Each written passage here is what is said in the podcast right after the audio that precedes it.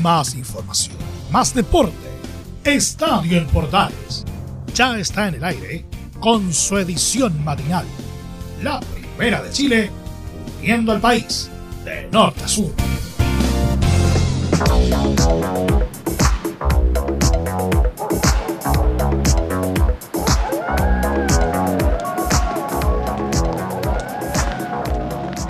¿Qué tal amigos? ¿Cómo están? Me gusta saludarlas. Bienvenidas, bienvenidos. Iniciamos Estadio en Portales en nuestra edición AM en este día viernes 30 de octubre. Le damos la bienvenida a usted amiga, a usted amigo que está en la compañía en esta mañana de día viernes iniciando este resumen deportivo junto a ustedes en la primera de Chile en nuestra edición matinal de Estadio en Portales. Por supuesto también un abrazo tremendo a nuestros medios asociados que están conectados con nosotros a esta hora. Abrazo cariñoso, espectacular, iniciando este resumen deportivo con todo lo que ha sido esta semana deportiva y además con lo que fue ayer en los partidos de Copa Sudamericana. Jugó también eh, la U, varias novedades que tenemos respecto al fútbol chileno, también a lo que pasó en el norte del país con el Estadio Regional Calvo y Bascuñán. Bastantes sorpresas que vamos a intentar resumir, sintetizar en esta eh, media hora deportiva que tenemos junto a ustedes. Que recuerden, nos pueden seguir a través de nuestras redes sociales como Radio Portales en Twitter, Facebook e Instagram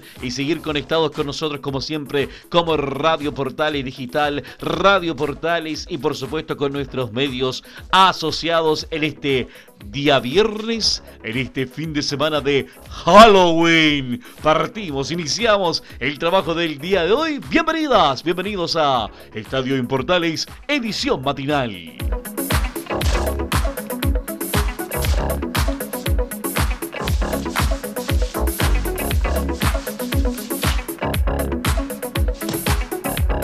Partimos con las novedades desde el norte del país porque, atención, rebajan valores del uso del estadio regional Calvo y Vascuñán. Recuerda que hace un par de semanas había una polémica porque el, eh, estadio regional es uno de los eh, estadios con el cobro de arriendo más elevados que hay a nivel nacional y Deportes Antofagasta eh, quería salir de ese recinto para poder jugar en otro lugar donde le cobraran más barato. Es por ello que, atención, en la sesión extraordinaria del Consejo Municipal del día miércoles se aprobó la modificación de la ordenanza municipal número 04-2018 y número 03-2020 sobre derechos municipales para uso de instalaciones del Estadio Regional Calvo y Bascuñán, con la cual se aplicará una rebaja de los valores tanto para torneos nacionales, internacionales y partidos amistosos. El alcalde suplente Ignacio Pozo explicó que la medida surge ante la diferencia de cobros de la cancha 1 en relación a otros estadios de nivel nacional,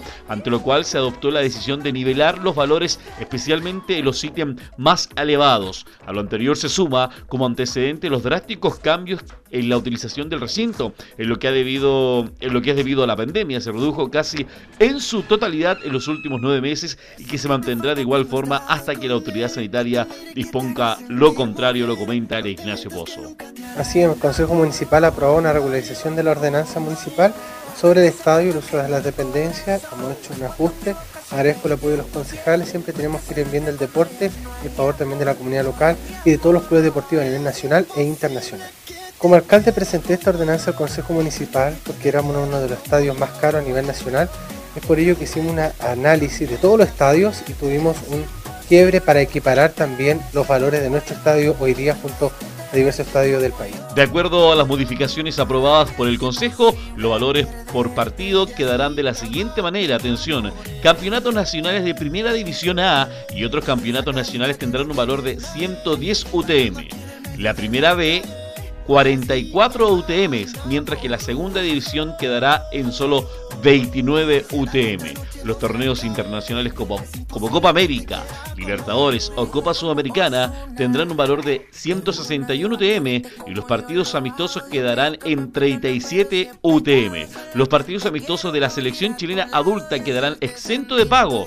Todas las modificaciones comenzarán a regir, atención, desde el primer día del mes de enero, o sea, desde el día 1 de enero del 2021. Del 2021 comienza a regir esta nueva ordenanza municipal para el uso del Estadio Regional de Antofagasta, donde podrán las amantes del fútbol poder y los equipos eh, venir a hacer partidos amistosos, la selección chilena poder jugar sin ningún problema y sin ninguna dificultad acá al Estadio Regional. Así que esperemos que no se tengan problemas ni dificultades y poder ya contar con un estadio regional con un arriendo adecuado a lo que es también y, eh, presupuestado a lo que es también hoy por hoy y cómo se está cómo se está regularizando desde el punto de vista de cómo se está eh, canalizando la pandemia hoy por hoy y eso es súper, súper importante. Así que felicitamos la gestión también que está haciendo la municipalidad para poder apoyar al fútbol profesional y al fútbol en general, porque recordemos que en el norte del país está Cobreloa, eh, en, la en la región de Antofagasta está Deporte Antofagasta, está Municipal Mejillón, equipo que participa en la tercera A, tercera B y que indudablemente también este año, por ejemplo, la tercera B no va a participar en sus competencias eh, habituales es un tema bastante a considerar en lo que es ese sentido, porque también va a tener las posibilidades, no sé, Iquique, San Marco de Arica o Cobresal, que está más cerca, poder ocupar el estadio regional en caso de cualquier eventualidad, pero pensando en lo que va a ser el 2021. Buena noticia, felicitamos a la Municipalidad de Antofagasta por esta tremenda información que nos llega desde el norte del país. En esta mañana informativa que tenemos, atención, luego viene la U Católica, novedades con Coquimbo, el mundo del fútbol que se impone en esta semana que ha sido deportiva entre el torneo, entre lo que es la programación, entre lo que es lo internacional, pero que lo disfrutamos junto a Estadio Portales edición matinal. Seguimos en nuestra edición matinal de Estadio en Portales en este día viernes junto a ustedes en la compañía de todo lo que es el mundo deportivo y en este resumen que tenemos como siempre los días viernes y durante todos los días de la semana muy temprano por la mañana. Vamos con lo que fue Copa Sudamericana. Ayer jugaron la escuadra de Católica y Soldamérica o Soldamérica y la escuadra de Católica. También jugó Coquimbo, consiguió un muy buen resultado. Un rey más, Laurencio nos va a comentar también de lo que sucedió ahí en el Estadio Sánchez Romero. Muy, buen, muy buena victoria historia de la escuadra Coquimbana, pero vamos con Católica, que el día de ayer empató 0 a 0 con la escuadra de Sol de América. Este empate 0-0 allá en Paraguay, eh, equipo con historia, Sol de América, para en los años 80 en ese partido eh, de Colo Colo que dejaron eliminados eh, el equipo paraguayo. Pero eso un margen a, a, esta información, pero este partido que empató 0-0 y que indudablemente le deja abierta la opción a la escuadra de Holland para poder venir a abrochar y cerrar todo acá en San Carlos de Apoquindo la próxima semana. Una opción que también lo quiere plantear la escuadra de Católica en lo que es su proyección en lo que es el desafío internacional y algo que tiene pendiente la escuadra de, Universidad Católica luego de esta clasificación eh, casi de urgencia o casi histórica y novelesca que tuvo frente a lo que fue su participación en Copa Sudamericana luego del partido frente a la escuadra eh, colombiana y donde termina indudablemente abrochando esa victoria y esa definición penal que al final usted ya sabe la historia y al final terminó logrando esta clasificación o esta fase de poder, poder pasar a, lo que es el tema internacional eh, luego del empate de los brasileños allá en Brasil y poder quedarse con esta opción de Copa eh, Sudamericana. ¿Hay opción? ¿Hay alternativa? ¿Se planea de poder ir a luchar en lo que es esta Copa Sudamericana y no dejarla de lado y priorizarla en ese sentido, no solamente católica, sino que todos los equipos chilenos, un tema también importante a considerar, considerar en ese sentido me parece que podrían tomarle también el, acento necesario en esta oportunidad. Vamos a ver qué es lo que sucedió y el resumen de este 0 a 0 allá en Paraguay frente a Sol de América y la escuadra de Católica con el informe de nuestro amigo don Felipe Holguín que nos comenta respecto a este 0-0 allá en Paraguay. Buenos días Juan Pedro y a todos los oyentes de Radio Portales. Universidad Católica no pudo traerse un buen resultado de Paraguay por Copa Comebol Sudamericana, siendo que el equipo cruzado generó las mejores ocasiones de gol durante todo el partido. Sin embargo, el equipo dirigido por Ariel Holland se mostró bastante activo en líneas generales, donde hizo ver bastante mal en pasajes del partido al cuadro de Sol de América. Lo importante de este empate sin goles es que no le convirtieron al arquero Matías Dituro, de Universidad Católica, lo que significa que la llave se definirá en San Carlos de Apoquindo el día jueves 5 de noviembre a las 21.30 horas, hora de Chile. El cuadro de la UC formó así. con Matías Dituro en portería, línea de cuatro defensores por derecha, José Pedro fue salida, Germán Lanaro, Valver Huerta y Alfonso Parot. En contención estaban Ignacio Saavedra junto a Luciano Agüet, dejando en labores de creación a César Pinares, y en delantera por derecha Gastón Lescano, y el centro delantero Fernando Sampedri, y por izquierda Edson Puch. Así saltó la Católica el día de hoy al terreno de juego en Paraguay para enfrentar al Sol de América por Copa Sudamericana.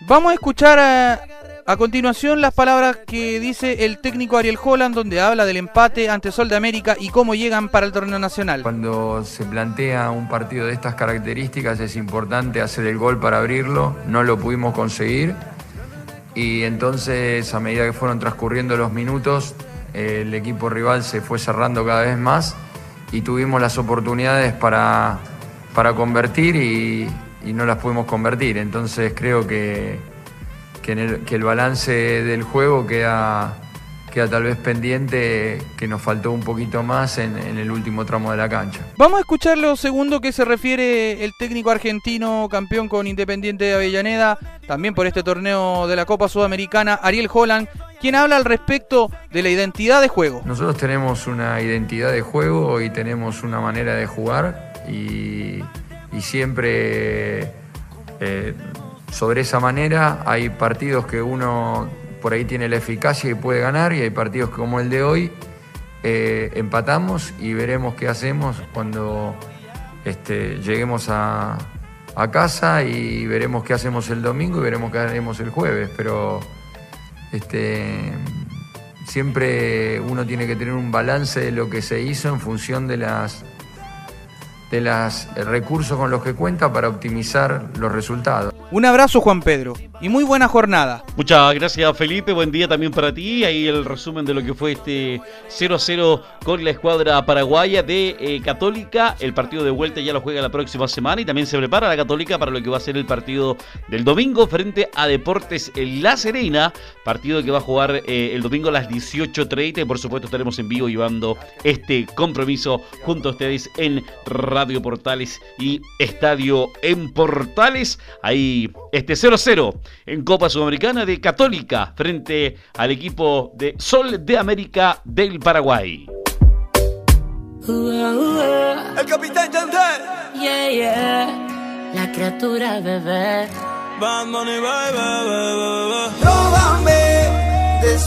Seguimos el Estadio Portales y continuamos con las universidades y nos vamos a una escuadra de la U que definitivamente no da pie con bola en esta parte final del torneo porque nuevamente lo perdió, volvió a caer de, de visita en esta oportunidad. Allá en el Estadio Ester frente a la U de Conce, perdió por un gol a cero frente a la escuadra del Campanil y esto complica indudablemente el futuro de Hernán Caputo, o quizás definitivamente fue el último partido del técnico argentino-chileno eh, Caputo en la banca de la escuadra azul. Luego de este paso que, tuvo también porque llega de urgencia, se le logra ratificar y queda como técnico en esta temporada, pero definitivamente el paso de Caputo estaría ya llegando a su fin luego de esta tercera tercera derrota consecutiva y cerrando su participación en, este, en esta primera rueda eh, frente a la escuadra del Campanil. Un tema bastante complicado que se vive en la escuadra azul y que el día de hoy se espera tener novedades respecto a quién podría ser el técnico que va a llegar a dirigir a la escuadra de Universidad de Chile. El tema es que ayer nuevamente se pierde, hubieron caras largas, molestias respecto a este resultado, crítica de los hinchas, molestia hacia los dirigentes, un sinfín de, de situaciones que se están dando respecto a este resultado que terminó nuevamente en derrota para la escuadra de Universidad de Chile. Para ello, como siempre, don Enzo Muñoz nos comenta quien estuvo ahí en Concepción en el Estadio Estarroa viviendo in situ esta derrota, el informe completo de esta derrota por la mínima de la escuadra de la U. Buenos días Juan Pedro. Universidad de Chile volvió a caer ante la Universidad de Concepción por el campeonato nacional. Una Universidad de Chile que dejó bastantes dudas con Hernán Caputo colgando de la banca técnica, pues el día de hoy se reunirá la dirigencia de Azul Azul precisamente para definir eh, el futuro del estratega azul y ex técnico de la Roja Sub-17. Pero pasemos a escuchar las palabras de Hernán Caputo que se refirió analizando lo que fue esta derrota por un gol a cero. Sí, por supuesto que era muy importante eh, disfrutar este partido, eh, ir a, generar y buscar los tres puntos y bueno, no salió. Partido muy difícil, duro desde, que, propone el rival, que ya hace tiempo que, es muy respetable que lo viene a andar así, importante que puede con el entrenador también, en de jugar y demás, pero todo es respetable y bueno, nada, cierran los espacios, juegan de contra, dejan proponer y bueno, nos costó encontrar eh, posibilidades en, el total de partidos, de pocas situaciones de ambos equipos y lamento muchísimo que, lo hayamos perdido, ¿no? porque uno eh, cambia, eh, en este caso, bueno, jugadores jóvenes, que también siempre es muy respetable, independiente de, los momentos, y creo que no pude. Siempre no es beneficioso, por supuesto, no sumar, en este caso no. Bueno, ahí escuchamos precisamente al argentino chileno Hernán Caputo, que lo más probable es que en las próximas horas deje de ser el técnico del equipo mayor de la Universidad de Chile, porque como te lo comentaba, se va a reunir Azul Azul para definir el futuro de la institución. No quieren volver a cometer los mismos errores del año pasado, los que terminaron con Alfredo Arias jugando la segunda parte del campeonato, con un Alfredo Arias que era bastante criticado, que terminó saliendo de la banca precisamente para ser sustituido por Hernán Caputo. ¿Quién sería el sustituto de Hernán Caputo esta vez? Sería Martín Lazarte, esto porque el uruguayo ha tenido bastantes conversaciones con el cuadro azul. Recordemos que ya Martín Lazarte dirigió a la U, esa vez se fue de mala forma, no por él, sino por la dirigencia azul que tenía todo listo y acordado con Becachese precisamente, el ayudante de Jorge Luis Sampaoli, uno de los técnicos más exitosos de la historia de la U. Finalmente esas esas asperezas que tenían se pudieron limar. Tuve una conversación con Carlos Heller y ya estaría casi todo listo para que el técnico uruguayo firme por el cuadro azul para finalmente tener un nuevo técnico Lau. Lo más probable es que obviamente cuente con los tres refuerzos. Eh, con los tres refuerzos, así que hay que estar atento a lo que vaya pasando precisamente durante el presente día. Gracias, Enzo, muy amable, buen día. Y ya sabemos quién suena. Martín Lazarte o Martín La Suerte, le decían ahí los hinchas de la U, que volvería a dirigir a Chile y nada menos que a la escuadra de la escuadra azul. Para muchos simpatizantes azules les gusta esta carta que está manejando la U, pensando en esta opción y en esta prioridad, que es que llegue el técnico uruguayo a dirigir nuevamente la U. Le fue muy bien en su pasada, a pesar que eh, tuvo quizá un proceso complicado en el tema de salud, pero volver entusiasma mucho y el uruguayo tiene ganas y deseo nuevamente. Se ha juntado con algún dirigente, lo decía Enzo, y puede ser una carta opción clara para poder retomar eh, lo que es la banca de Universidad de Chile y a lo mejor ya quizá mañana durante el mismo fin de semana se estaría confirmando la llegada de Martín y la suerte o Martín Lazarte a la escuadra de Universidad de Chile. Así que lo mejor es para viene para el profe que se confirma la llegada del uruguayo y también lo mejor es para bienes también para Hernán Caputo que eh, tomó este fierro caliente, hizo lo posible, no logró convencer eh, desde el punto de vista de poder continuar en esta segunda parte del torneo y va a tener que dejar su cargo, pero eh, se entienda que no deja la institución, sino que deja el cargo de técnico del primer equipo porque él vuelve a su cargo inicial, que era ser jefe de las inferiores de Universidad de Chile, pensando en la proyección que busca la escuadra azul en nuevos talentos, en nuevas divisiones y todo lo que también está buscando la escuadra eh, de la U. Será definitivamente ya, ayer fue el último partido, indudablemente hoy, el fin de semana, vamos a saber cómo se va a juntar, cómo se va a confirmar quién va a ser el, el nuevo técnico de la escuadra de Universidad de Chile, de la escuadra de la U, en este proceso que vive lamentablemente la U. La U entre Colo Colo y la Universidad de Chile, no sé quién está mejor entre las polémicas de Colo Colo que Laurencio nos comenta un rato más, en este proceso que vive la U, entre lo alto y bajo que está viviendo Universidad Católica, los equipos grandes, ¿eh? dando una nota alta como siempre en el fútbol chileno. Somos eh, esta mañana deportiva en la edición matinal de Estadio Portales. no perdamos el tiempo. Seguimos en nuestra edición matinal, a esta hora de la mañana, en este día viernes.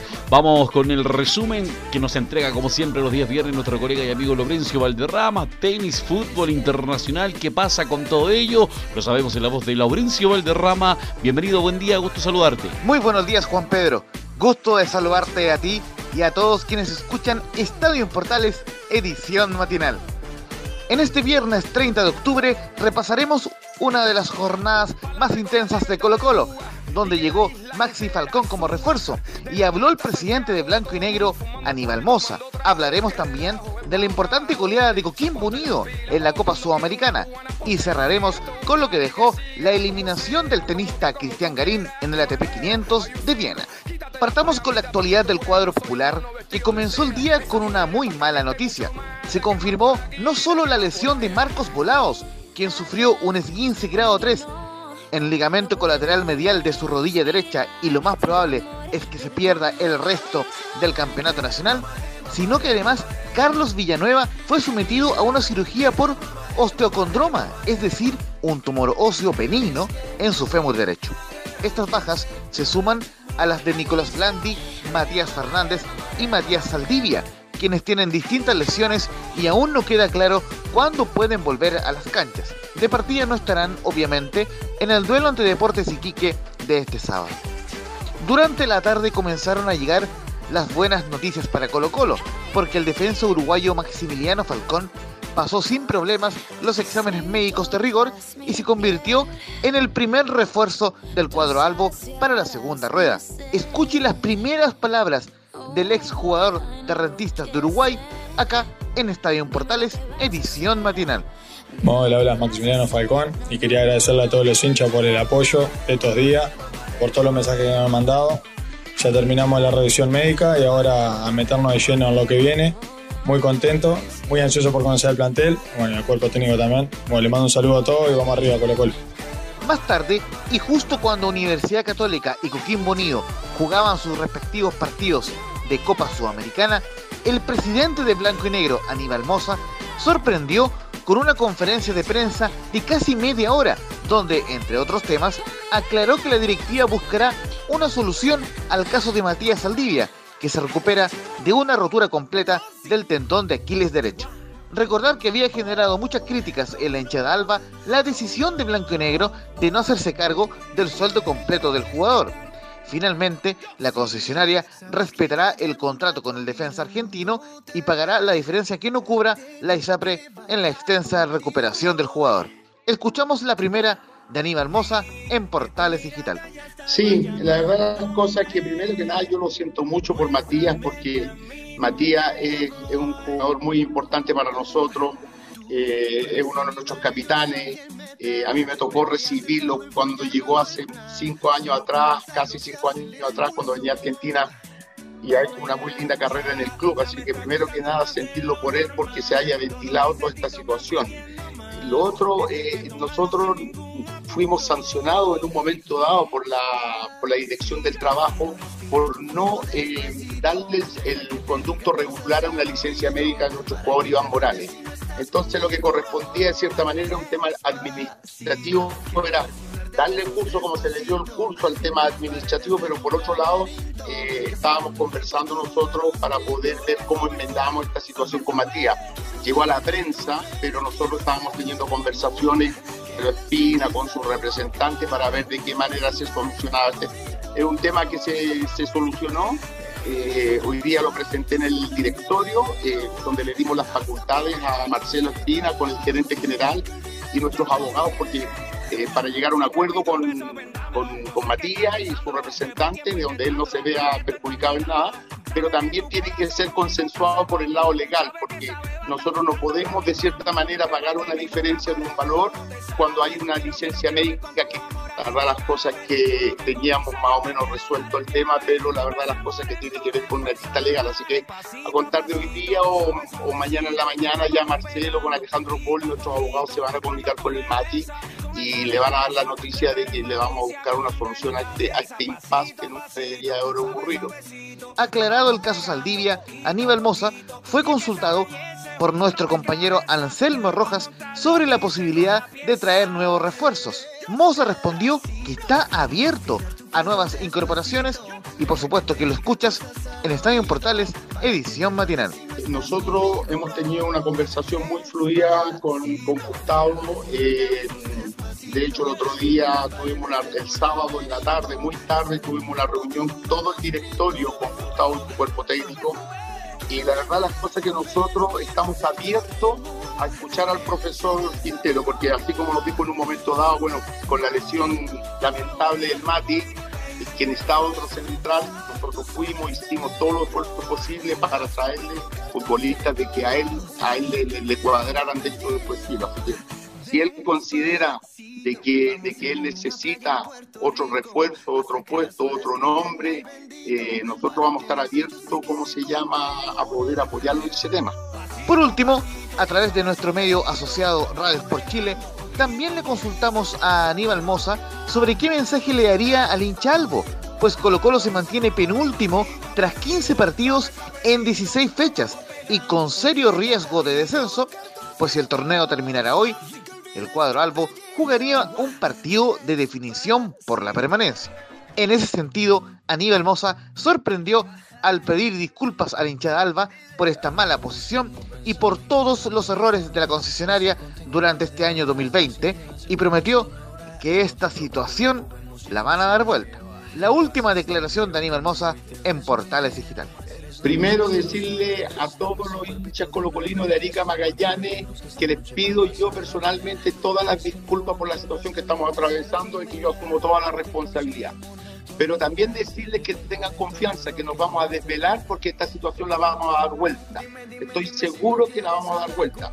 Eh, eh, el, primer paso para, para, para, generar un cambio fue traer un cuerpo técnico de primer nivel que, va, que está dando ya con sus primeros frutos.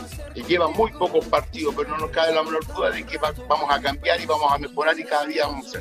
Vamos a buscar la unidad con los jugadores. Yo voy a encabezar ese proceso. Vamos a buscar arreglar nuestras situaciones, nuestros problemas, pero les aseguro a los colocolinos de Arica Magallanes que esta cuestión la vamos a dar vuelta, sí o sí.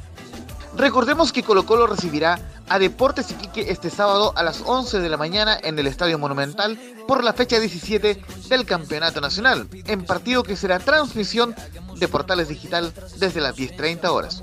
Aníbal Moza habló justamente a la misma hora donde se daba el mayor triunfo de un equipo chileno esta semana en la Copa Sudamericana. Coquín Bonillo goleó por un claro 3 a 0 a Estudiantes de Mérida y dio un importante paso para seguir por el sueño de acceder a octavos de final el equipo de Juan José Rivera marcó diferencias en el segundo tiempo con un golazo de palomita de Diego Vallejos a los 51 minutos, tras buen centro de Rubén Farfán desde la derecha, luego con un cabezazo de Diego Aravena a los 60 para el 2 a 0 parcial y más adelante con otro testazo, esta vez del debutante refuerzo Lautaro Palacios para el definitivo 3 a 0 a los 71 minutos ante un pasillo estadio Francisco Sánchez Rumoroso. Tras el partido, habló en conferencia el técnico de Coquimbo, Juan José Rivera, y analizó el claro triunfo ante los venezolanos. Escuchemos al Coto Rivera en Estadio Portales, edición matinal. No sé si fue un partido como sin llegada, no, también tuvimos aproximaciones, en jugadas en las cuales trabajamos muy similar al segundo tiempo pasa que el segundo tiempo se nos abrieron un poquito más los espacios. También el haber marcado el primer gol rápido se te abre un poquito más el partido. El equipo rival tiene que salir a buscar un resultado, por lo tanto se encontraron de mejor manera los espacios, pero me parece que el trabajo ejecutado por, por mis jugadores fue impecable, tanto el primero como el segundo tiempo, porque entendemos que este es un partido de Copa Internacional, que Estudiante Mérida, repito, viene de una fase de grupo en el cual tiene mucho roce, hay que pensar que eh, el 80% del equipo que jugó hoy día perdió solamente 2 a 1 con Racing en, Buenos Aires, por lo tanto era muy complejo. Me parece que un partido parejo que se definió el segundo tiempo y me, parece que es por el buen trabajo de los jugadores. De todas formas, el Coto Rivera puso paños fríos en la rueda de prensa y aclaró que la llave no está cerrada y por ende llamó a su equipo y al medio deportivo en general a no confiarse. La advertencia del Coto Rivera en Portales Digitales los que hemos estado en el fútbol en lo personal durante 25 años de mi vida, que tengo 40 años, eh, entendemos que esto es fútbol y los partidos hay que jugarlos siempre y jugarlos a concho. Nosotros somos un equipo que sabemos que si jugamos al 90% de las capacidades nos puede ganar cualquier equipo, pero si jugamos al 100% le podemos ganar a cualquiera.